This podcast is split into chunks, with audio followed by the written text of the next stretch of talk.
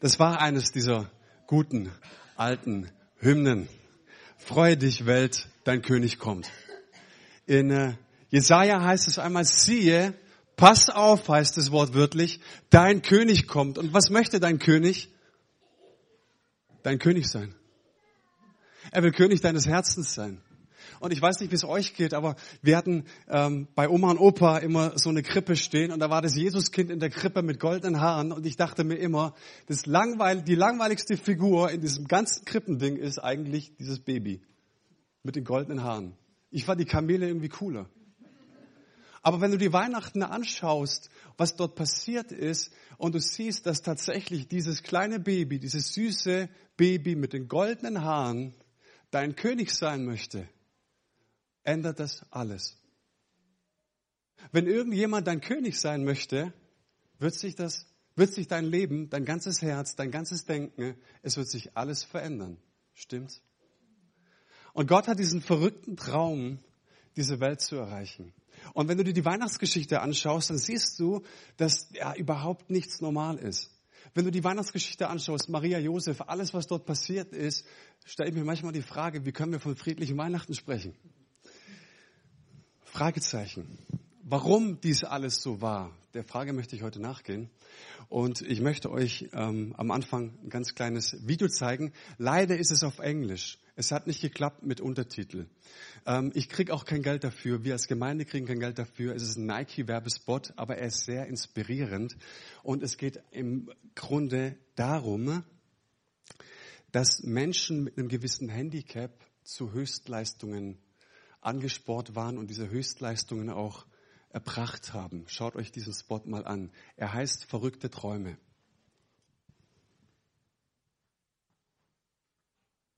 If people say your dreams are crazy, if they laugh at what you think you can do, good. Stay that way. Because what non-believers fail to understand is that calling a dream crazy is not an insult. It's a compliment. Don't try to be the fastest runner in your school or the fastest in the world. Be the fastest ever. Don't picture yourself wearing OBJ's jersey. Picture OBJ wearing yours. Don't settle for homecoming queen or linebacker. Do both. Lose 120 pounds and become an Ironman beating a brain tumor. Don't believe you have to be like anybody to be somebody. If you're born a refugee, don't let it stop you from playing soccer for the national team at age 16. Don't become the best basketball player on the planet. Be bigger than basketball. Believe in something even if it means sacrificing everything. When they talk about the greatest team in the history of the sport, make sure it's your team. If you have only one hand, don't just watch football. Play at the highest level. And if you're a girl from Compton, don't just become a tennis player. Become the greatest athlete ever.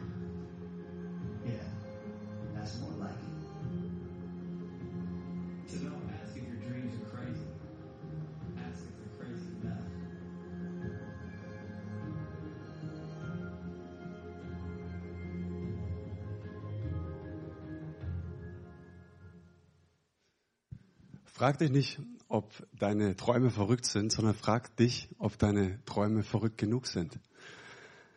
Es inspiriert mich, dieses Video, und ähm, ja, möchte mal Handze um Handzeichen bitten. Ne? Wer von euch hat verrückte Träume? Wer kennt sich mit verrückten Träumen aus? Ich rede von so einem Ding, dass du etwas in deinem Herzen hast. Wir sagen auch dazu Vision. Es ist ein Bild von der Zukunft, das, das dich motiviert, das dich begeistert und du sagst, ich will es unbedingt erreichen. Da ist ein Brennen in meinem Herzen, eine Leidenschaft und ich will dort unbedingt hin. Ich stelle diese Frage deshalb, wenn du dich ein bisschen mit verrückten Träumen auskennst, dann wirst du Gott auch besser verstehen. Dann kannst du das Heiligabend, das Weihnachtsfest auch besser verstehen, weil Gott diesen unendlich großen Traum hat, dein Herz zu erreichen. Weil Gott diesen unendlich großen Traum hat, diese Welt zu erreichen, diese Stadt zu erreichen. Weil Gott diesen Traum hat, dein König zu sein. Was, was ist dieser Traum Gottes genau? Wenn du diese Frage beantworten möchtest, dann musst du dir sein Wesen anschauen. Was ist Gottes Wesen? Wie ist er zutiefst? Was können wir letztendlich absolut über ihn sagen? Und seine Selbstaussage im zweiten Buch Mose im Alten Testament ist so gravierend, so entscheidend, dass wir darauf hören sollten. Gott betritt die Weltbühne und benutzt Mose dazu. Und Mose sagt, hey Gott, es ist großartig, dass, dass du mich gebrauchst. Nee, sagt er nicht. Er hat richtig Angst. Und er sagt, es ist ja toll, dass du äh, mein Volk jetzt oder Israel aus Ägypten herausführen möchtest, aber was soll ich überhaupt sagen, wer du bist? Und Gott sagt, sag ihnen, ich bin der ich bin. Ah, ich habe das nie geblickt. Ihr? Also ich habe mich noch nie so vorgestellt, ich hoffe du auch nicht. Ähm, was bedeutet das? Was heißt es, ich bin der ich bin? Du musst fragen, warum? Warum bist du der, und da sehen wir in diesem Kontext, sagt Gott, ich habe das Schreien und das Elend meines Volkes gehört. Ich habe es gehört und jetzt setze ich mich in Bewegung. Jetzt rufe ich es raus. Jetzt werde ich es erlösen. Ich werde es erretten und in Freiheit führen. Ich bin der ich bin heißt, ich bin in meinem tiefsten Wesen und übersetzt heißt es wirklich, ich bin für dich. Ich bin wegen dir und ich will dich aus Gefangenschaft rausführen. Ich will dich in Freiheit führen. Das ist das tiefste Wesen Gottes, die tiefste Aussage, die wir über ihn treffen können. So ist Gott. Und es ist sein Traum, dein Herz zu erreichen. Und wenn du in die Bibel schaust, da sehen wir, dass Menschen ihre eigenen Wege gehen wollten. Sie haben Gott nicht kennengelernt. Sie haben, Gott hat man nie in dem Elternhaus erwähnt. Man ist vielleicht auch nicht in die Kirche gegangen. Gott hat einfach keine Rolle gespielt. Man wollte von Gott nichts wissen. Und Gott träumt diesen Traum seit Jahrtausenden, dass er dein Herz erreichen will, dass er sagt, ich klopfe an und gerade an Heiligabend, ich komme, ich gebe alles und ich möchte dein König sein. Ich möchte dich befreien, ich möchte dich erlösen, ich möchte dich freisetzen und dass du erfährst, was wirkliches und wahres Leben ist. Das ist Gottes Traum. Jetzt ist die Frage, warum verrückt? Warum hat Gott verrückte Träume? Verrückt ist dieser Traum deshalb, weil er dafür Menschen gebraucht. Weil er dafür mich und dich gebraucht. Weil er dafür beispielsweise einen Abraham gebraucht. Ein Abraham im Alten Testament ist schon betagt und Gott sagt zu ihm, hey, ich habe eine Riesenprophetie für dich. Okay Gott, lass hören. Deine Nachkommen werden so zahlreich sein wie die Sterne am Himmel. Oh, kleines Problem. Es funktioniert nicht mehr. Und ich dachte sag mal, warum nicht einen jungen Mann, der voll in seiner Blüte steht? Ist es ein guter Plan, Abraham zu berufen? Kein guter Plan, aber ein verrückter Traum. Dann nimmt er Mose. Mose war ein entflohener Straftäter, Mörder, wenn du so willst. 40 Jahre lang weidet er die Schafe seines Schwiegervaters. Das ist normalerweise ein Job für 12- bis 13-jährige Mädchen. Das war so. Im Orient tun kleine Mädchen Schafe hüten, ne? aber keine gestandenen Männer. Und ganz interessant ist, dass eben durch diesen Mann, der einen Job von einem kleinen Mädchen macht, Gott die Weltbühne betritt. Interessant. Ist es ein guter Plan? Aber ein verrückter Traum.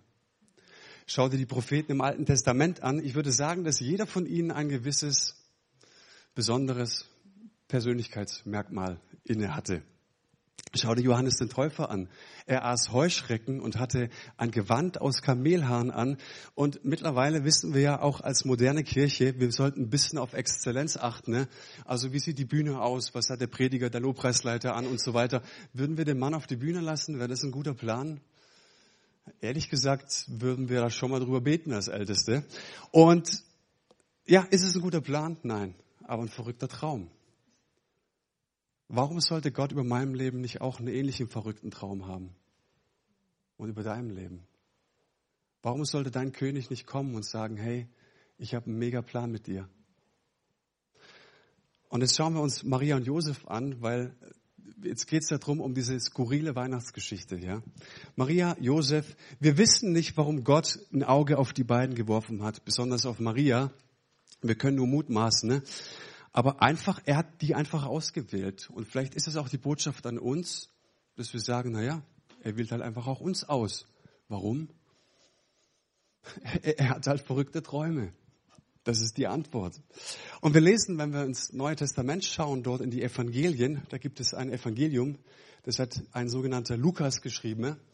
Und dort heißt es im ersten Kapitel, Vers 27, als Elisabeth im sechsten Monat schwanger war, sandte Gott den Engel Gabriel zu einer unverheirateten jungen Frau, die in Nazareth, einer Stadt in Galiläa wohnte.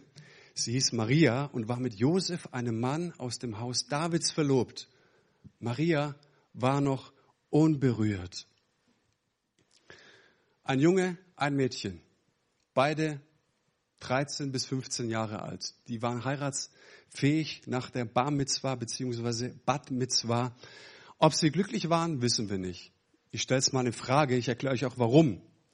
Auf jeden Fall ist diese Verlobungszeit, diese einjährige Verlobungszeit im Judentum ist sehr, sehr wichtig, weil sie kommen natürlich nicht ähm, so zusammen, wie wir heute zusammenkommen. Ja, du kannst nicht einen Spaziergang machen.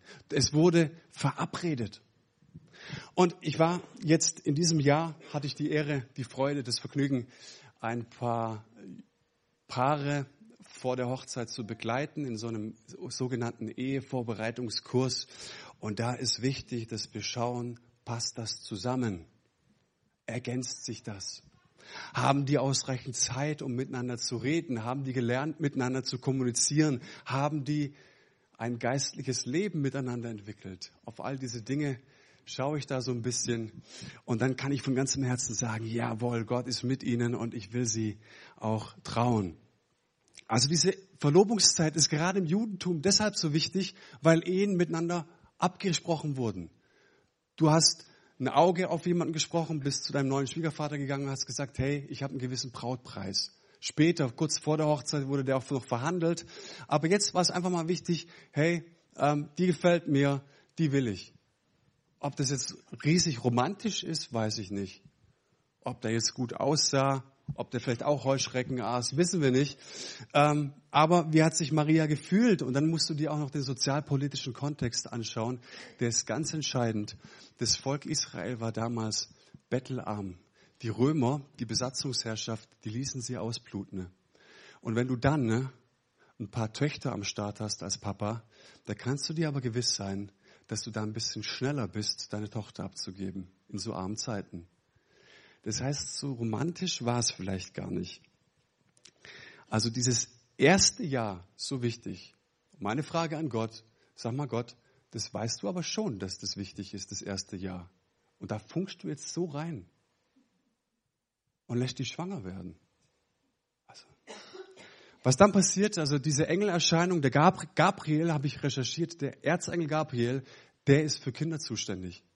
Ja, ähm, und dann passiert Folgendes. Nach der Engelerscheinung, nicht lange danach, machte sich Maria auf den Weg ins Bergland von Juda. So schnell sie konnte, ging sie in die Stadt, in der Zacharias wohnte. Sie betrat sein Haus und begrüßte Elisabeth. Maria geht für drei Monate jetzt zu Elisabeth. Wusste Josef warum? Antwort, wir wissen es nicht. Wir wissen nur, dass dieses erste Jahr der Verlobungszeit enorm wichtig ist und Maria macht sich aus dem Staub. Und alle fragen sich, weil sie kein WhatsApp hatten, wo ist Maria? Wann kommt Maria wieder? Keine Ahnung.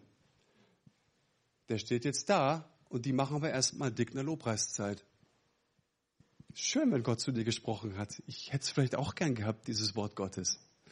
Und nach drei Monaten kommt sie dann zurück und ich stelle mir die Situation folgendermaßen vor.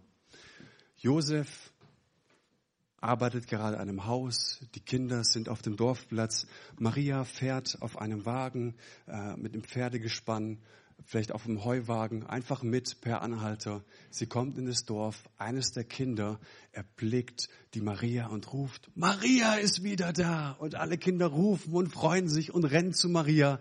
Josef hört es, lässt alles stehen und liegen, geht auch auf den Dorfplatz. Vater und Mutter von Maria hören es auch und sie kommen alle auf den Dorfplatz.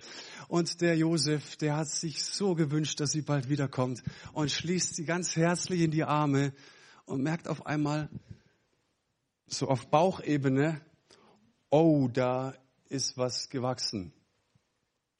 Jetzt habe ich gelernt als Mann, das ist so eine ganz gefährliche Zeit. Drei Monate.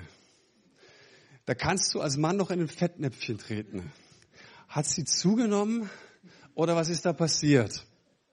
Mal angenommen, es wurde sehr, sehr schnell klar, dass die schwanger war. Und natürlich rattert es bei Josef und er fragt sich, was, wo warst du? Bei Elisabeth? Wo warst du? Und ich sage einfach mal diesen persönlichen Schmerz, den du in einer Sekunde empfindest. Und vielleicht sah der Vater das auch. Und da musst du wissen, ein Mann im Orient, oder du musst nicht aus dem Orient kommen, es ist eine Scham, es ist eine Schande, die hier passiert. Und du musst auch wissen, dass wenn es das Dorf natürlich auch mitbekommen hat, vielleicht war das in zwei Sekunden klar, was hier passiert war. Darauf steht die Todesstrafe. Steinigung. Und wir könnten die Geschichte jetzt noch ausschmücken bis hierhin, aber was ich sage, das war kein idealer Start in die Ehe. Das musst du erst mal kitten. Und Gott sei Dank ist der Gabriel auch noch dem Josef begegnet. Gottes weißt du aber schon, dass das erste Jahr so wichtig ist. Warum traust du das denen zu? Warum diese schwere Bürde? Warum legst du diese schwere Last diesen 13-, 40-jährigen jungen Menschen ab, auf sie drauf? Dann geht's noch weiter.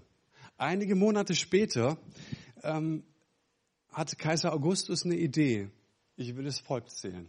Und dann steht es weiter dort im zweiten Kapitel im Lukas-Evangelium. In jener Zeit erließ Kaiser Augustus den Befehl an alle Bewohner seines Weltreichs, sich in Steuerlisten eintragen zu lassen. Es war das erste Mal, dass solch eine Erhebung durchgeführt wurde. Damals war Quirinius Gouverneur von Syrien. So ging jeder in die Stadt, aus der er stammte, um sich dort eintragen zu lassen. Also musste jetzt Josef mit seiner hochschwangeren Maria von Nazareth nach Bethlehem. Aus Bethlehem stammte er. Normale Paare heutzutage streichen nochmal die Wände vielleicht richten das Kinderzimmer nochmal. Du warst vielleicht nochmal bei Ikea, hast das letzte Schränkchen aufgebaut, hängst das Mobile auf. Die Frau hat ihre Tasche gepackt fürs Krankenhaus.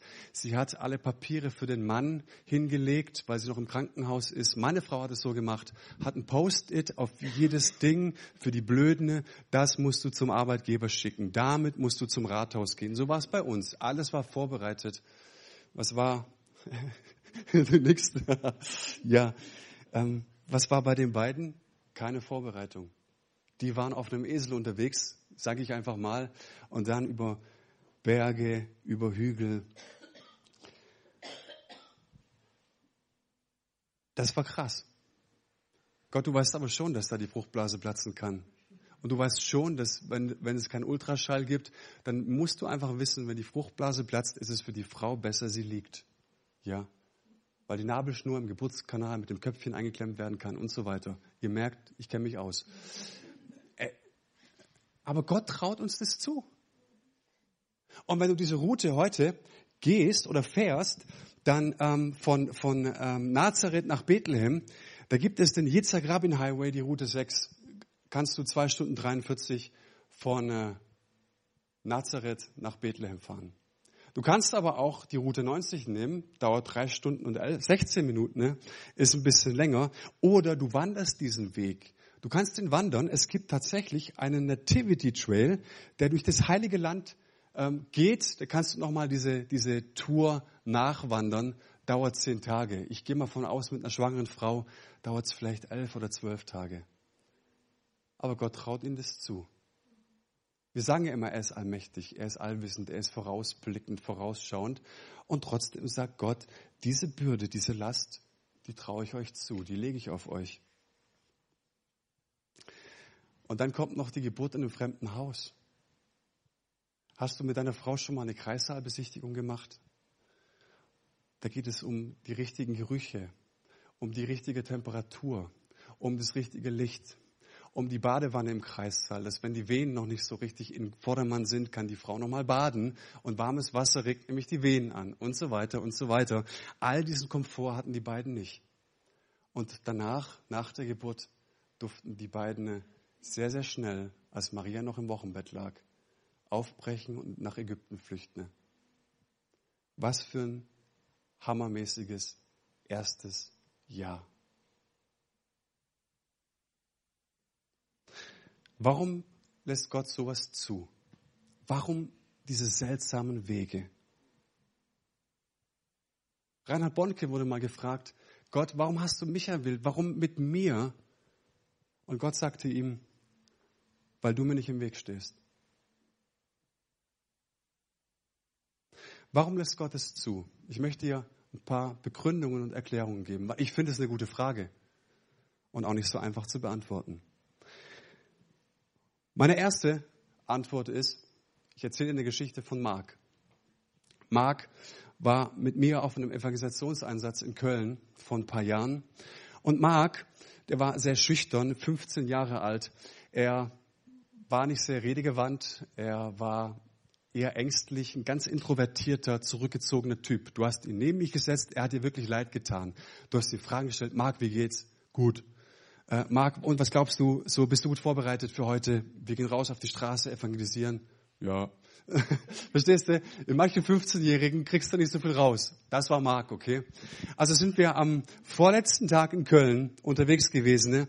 und wir haben unser Team immer in Zweierteams, Junge und Mädchen eingeteilt und wir sind rausgegangen.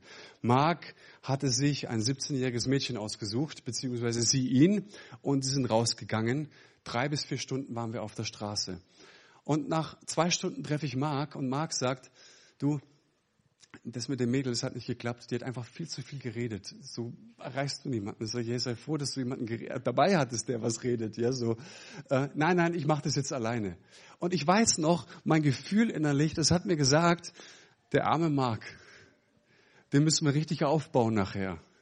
Wenn Ende ist, für den beten wir. Aber er soll er mal seine Erfahrungen machen. Also treffen wir uns um 18 Uhr. Das war äh, unterhalb des Kölner Hauptbahnhofs äh, am, am Bus und kurz nach sechs, alles wartet auf Mark, strömt Mark aus dem Hauptbahnhof, rennt, hat irgendwas in der Hand, so eine Visitenkarte, freudestrahlend, rennt auf uns zu und wir fragen ihn, Mark, was ist passiert?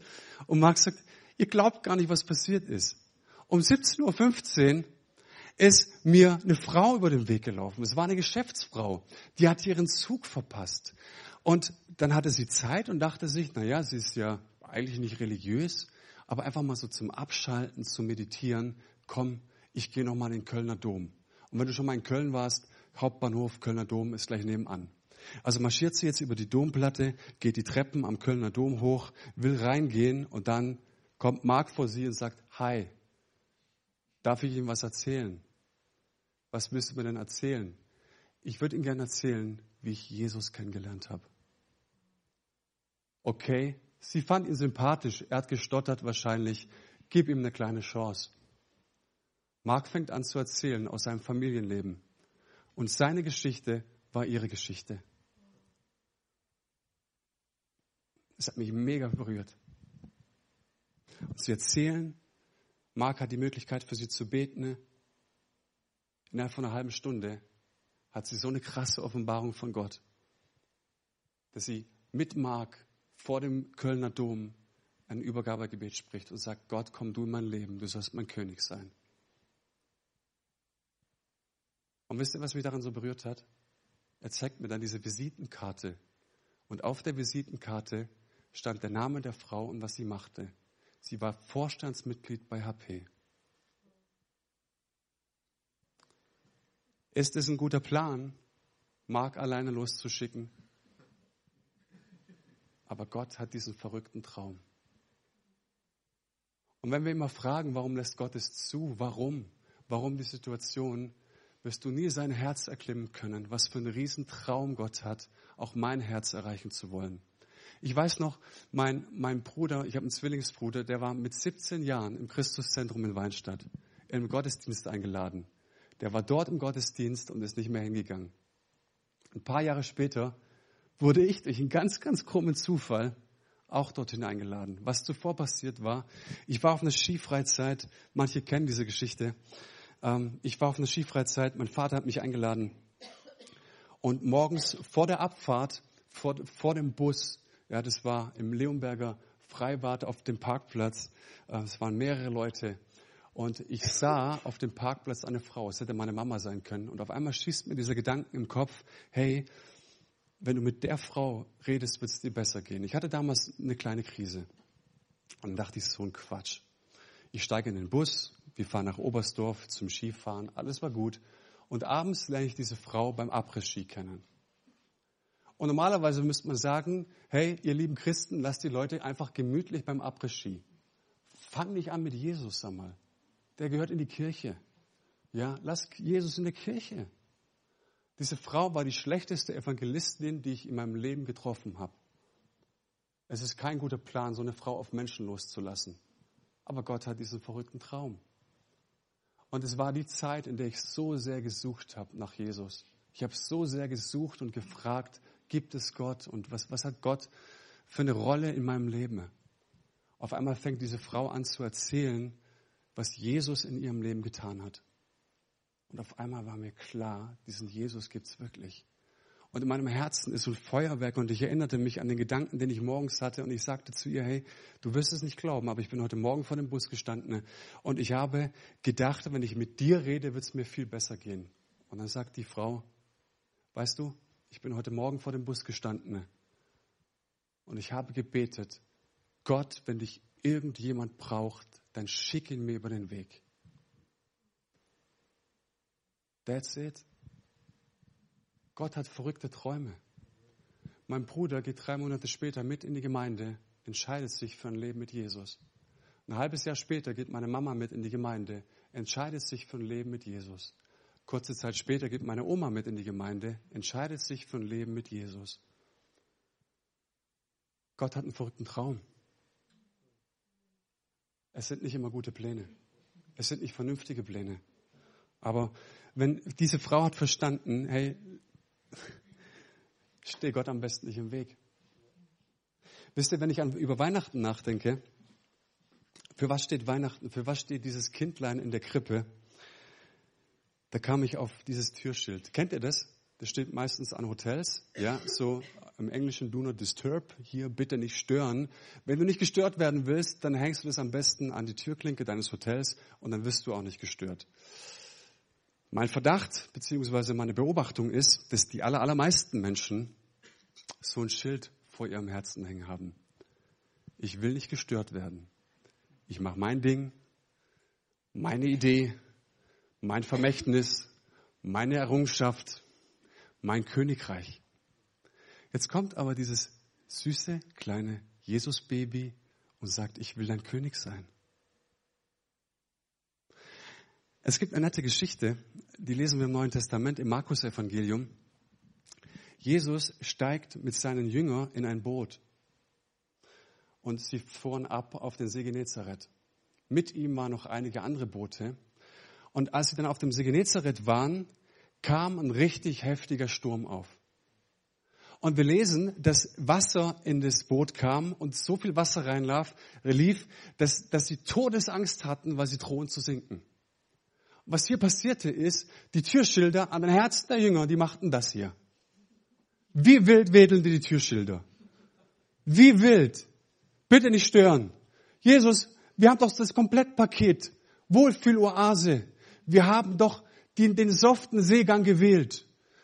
Wir haben uns zwar für dich entschieden, aber wir wollten es doch, dass uns keiner stört. Aber es tobte wie verrückt. Wie verrückt. Und dann kommen sie auf Jesus und sagen, Jesus, siehst du nicht, dass die Türschilder wedeln wie verrückt? Siehst du nicht, dass wir Todesangst haben? Siehst du nicht, dass wir hier gleich umkommen? Und was jetzt Jesus tut, ist sehr interessant. Er steht auf, sagt kein Wort, die Türschilder wilden immer noch und er beruhigt den Sturm. Sein Friede kommt. Seine Ruhe kommt. Seine Kraft kommt und legt den Sturm. Oh Jesus, jetzt hast du endlich das getan, was wir auch von dir erwarten. Danke, jetzt haben wir wieder Ruhe. Das Schild ist jetzt wieder klar zu lesen. Wir können jetzt wieder uns einschließen. Aber was Jesus jetzt tut, ist, dass er uns heftig stört. Und er wendet sich zu seinen Jüngern und stellt uns eine Frage. Diese Frage hat sich sehr, sehr tief eingebrannt und die fordert mich auch sehr, sehr heraus. Er fragt die Jünger, warum habt ihr immer noch keinen Glauben? Er sagt nicht, ja, ja, ich verstehe euch voll und ganz. Also ich weiß, ich bin ja Gott und ich bin ja privilegiert. Der Heilige Geist kam ja exklusiv auch auf mich und so weiter. Ich gehe mit seinen, solchen Dingen echt locker um. Aber was Jesus hier tat, ist, er hat kein Verständnis geäußert, sondern er hat sie gefragt, was ist mit eurem Glauben? Was ist mit eurem Vertrauen? Wo ist euer Herz gegründet? Ist es in den Umständen gegründet oder ist es in der Güte Gottes gegründet? Wo ist dein Vertrauen zu Hause? Wo ist deine Seele zu Hause? Hast du ein Zuhause? Hat dein Herz ein Zuhause? Bist du sicher? Hast du diesen Hafen, von dem du sagen kannst, egal was passiert, Gott, wenn ich meine Augen schließe, wenn ich auf die Knie gehe, bin ich sicher. Und danach fragt Jesus, darf ich König in deinem Herzen sein? Darf ich in dein Herz kommen? Vertraust du mir auch in diesen Stürmen? Und er sagt dir, es gibt kein Glaube ohne Stürme. Es gibt kein Frieden ohne Sturm. Und wir sind so oft darauf fokussiert, diese Stürme zu analysieren, warum Dinge passieren. Gott, warum tust du das? Und du merkst, je länger du im Glauben bist, desto mehr Fragen hast du und desto stärker hängt auch dieses Schild hier dran. Stör mich bitte nicht. Und er fordert uns raus und deswegen geht es auch tief in die Grundfeste. Warum hast du immer noch keinen Glauben? Wow.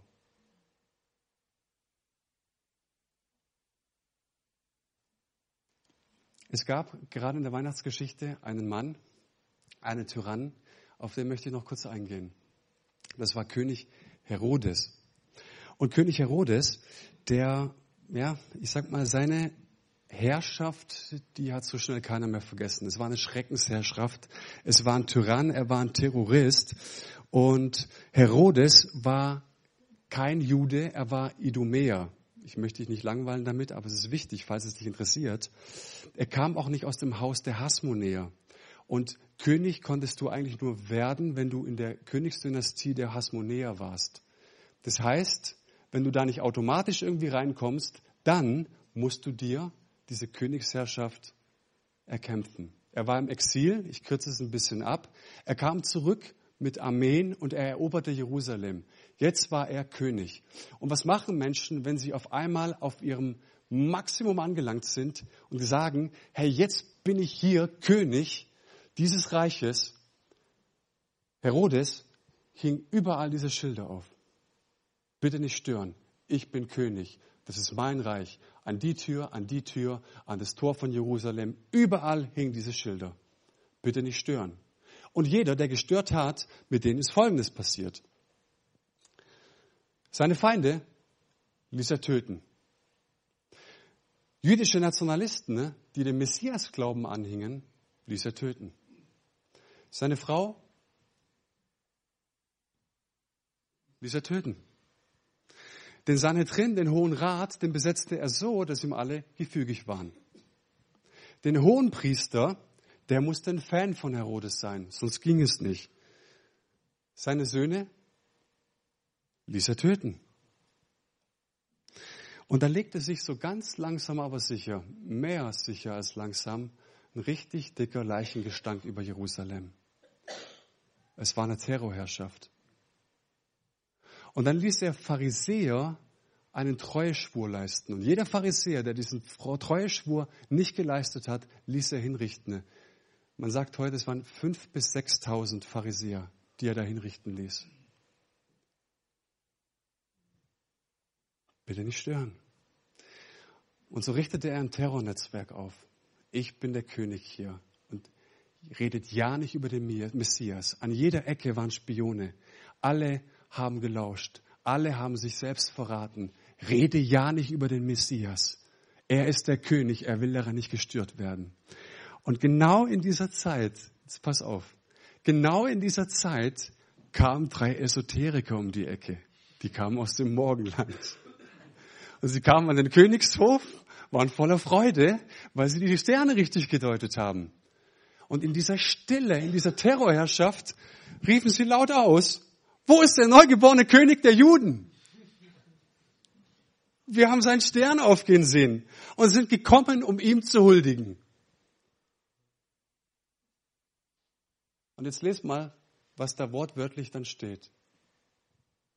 Herodes und ganz Jerusalem erschrak. Die haben ausgesprochen, was keiner aussprechen will. Was können wir jetzt davon lernen? Was können wir von dieser Geschichte rausnehmen? Gott wird Mensch, er wird ein ganz kleines Baby. Und so kommt er den Mächtigen und den Egoisten in dieser Welt gefährlich nahe. Und was steht für Herodes? Also was, was ist diese Figur? Ist er der böse Mann? Und, und ich sage, Herodes war jetzt dieser böse Mann? Oder was kann ich daraus lernen? Was möchte mir die Bibel damit sagen? Ich persönlich, und ich lade dich auch ein, ich unterstelle es dir nicht, aber ich persönlich sage, diesen Herodes, den gibt es auch in mir. Ich will der König sein. Er ist repräsentativ für die menschliche Reaktionsweise, wenn Gott dir nahe kommt. Und Advent heißt, Gott ist uns nahe gekommen. Advent heißt, hey, erwarte Gott, er kommt wirklich. Siehe, pass auf, dein König kommt zu dir. Und was will dieser König? Er will König deines Herzens sein. Er will in deinem Herzen regieren. Es wird ernst. Und wie war die Reaktionsweise von Herodes? Die Reaktionsweise von Herodes war, das passt nicht zu meiner Lebensstrategie. Das passt nicht zu meinem Lebenskonzept, dass irgendeiner König sein möchte. Und so sitzt der Mensch im Herodes Palast auf dem Thron. Und wisst ihr, mal angenommen, wir könnten Gott empirisch beweisen. Mal angenommen, ich hatte ein Blatt Papier, auf dem drauf steht, hey, alle Wissenschaftler dieser Welt haben hier unterschrieben, es ist sicher. Gott gibt es wirklich. Er liebt dich wirklich. Er hat wirklich gute Pläne mit deinem Leben. Er ist das Beste. Er verfolgt die besten Absichten am Leben. Alle führenden Wissenschaftler haben unterschrieben. Es ist eindeutig, schwarz auf weiß. Täten sich Menschen damit einfacher? Die Frage ist doch, wenn es ihn wirklich gibt, schmeckt er mir auch?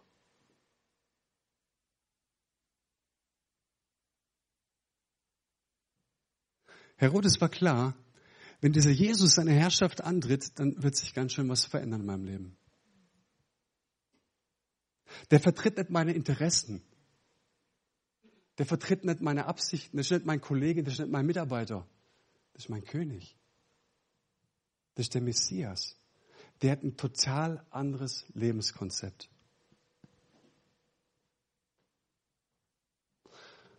Es ist schon richtig seltsamer Weg, wie Gott diese Welt erreichen möchte. Dass Gott genau diese Wege wählt. Dass Gott verrückte Träume hat mit dieser Welt. Dass Gottes Sehnsucht dein Herz ist, dass es ganz bei ihm ist. Und wir fragen so oft, warum lässt Gott es zu? Warum dieser seltsame Weg? Und jetzt feiern wir Weihnachten, feiern wir Advent und zünden Kerzen an und denken an dieses Baby in der Krippe. Und es möchte uns eine Gegenfrage stellen. Darf ich es auch mit dir tun?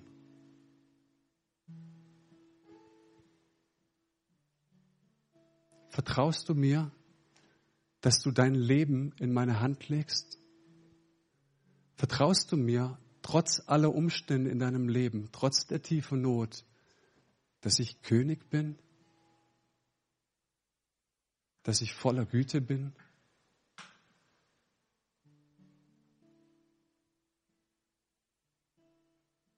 Ich möchte zwei Minuten geben, um auf die Frage eine Entscheidung zu treffen.